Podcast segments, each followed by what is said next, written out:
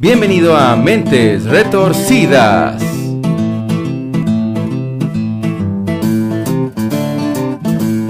Comenzamos.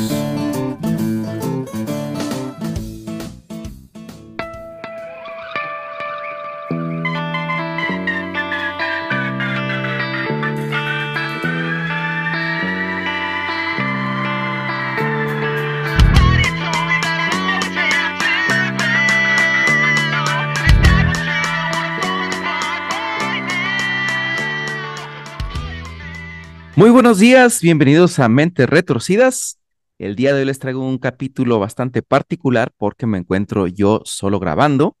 Eh, Memo, nuestro coanfitrión, está ocupado atendiendo unos proyectos personales, pero muy pronto se reunirá con nosotros nuevamente para continuar con nuestra temática del Club de los 27. Pero por lo pronto les traigo un episodio rápido, bastante flash, en el que les voy a platicar acerca de un cantante, el caso de Ian Watkins, que es un caso bastante perturbador, pero bueno, ahorita se los platico. Eh, la idea es no salirnos de la temática de esta temporada, que es el Club de los 27, aunque eh, Ian Watkins no pertenece a este club, quiero traerles un caso relacionado con la música. Entonces, bueno, pues ¿quién es Ian Watkins? Bueno, pues Ian Watkins fue el ex integrante de la banda Los Prophets, cantante, vocalista de origen galés, que fue descubierto en una redada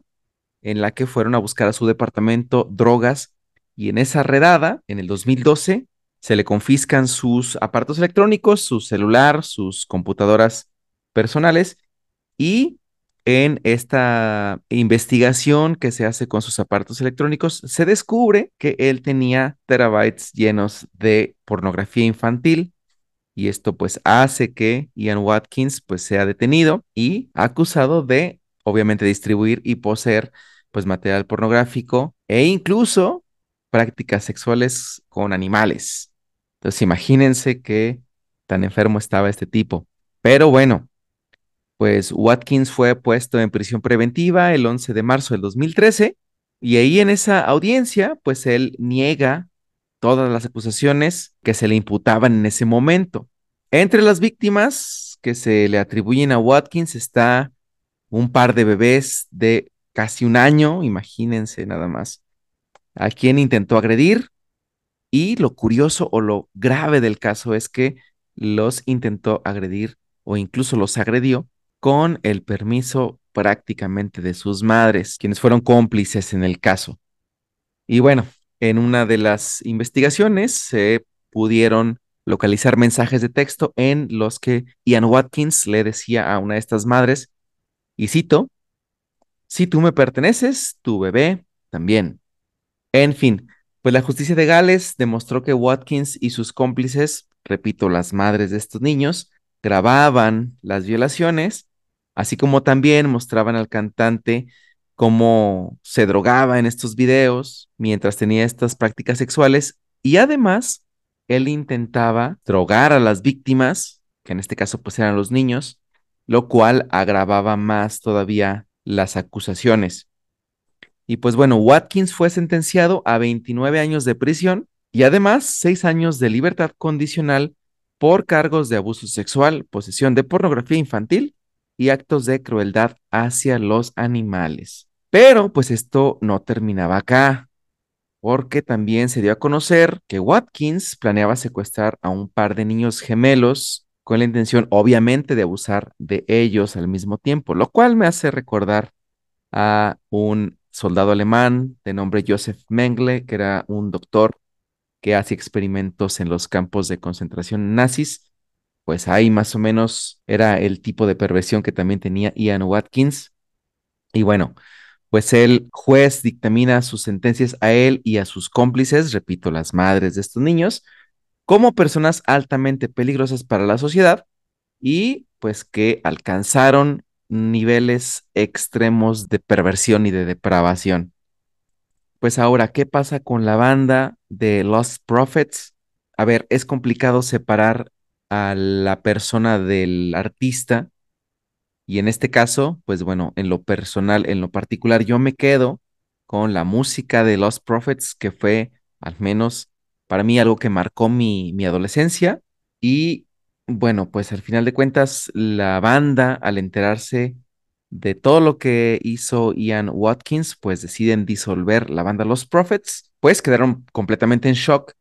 y pues no podían creer la clase de monstruo con el que estaban conviviendo, porque pues imagínense todos los días convivir con él, vivir con él, dormir con él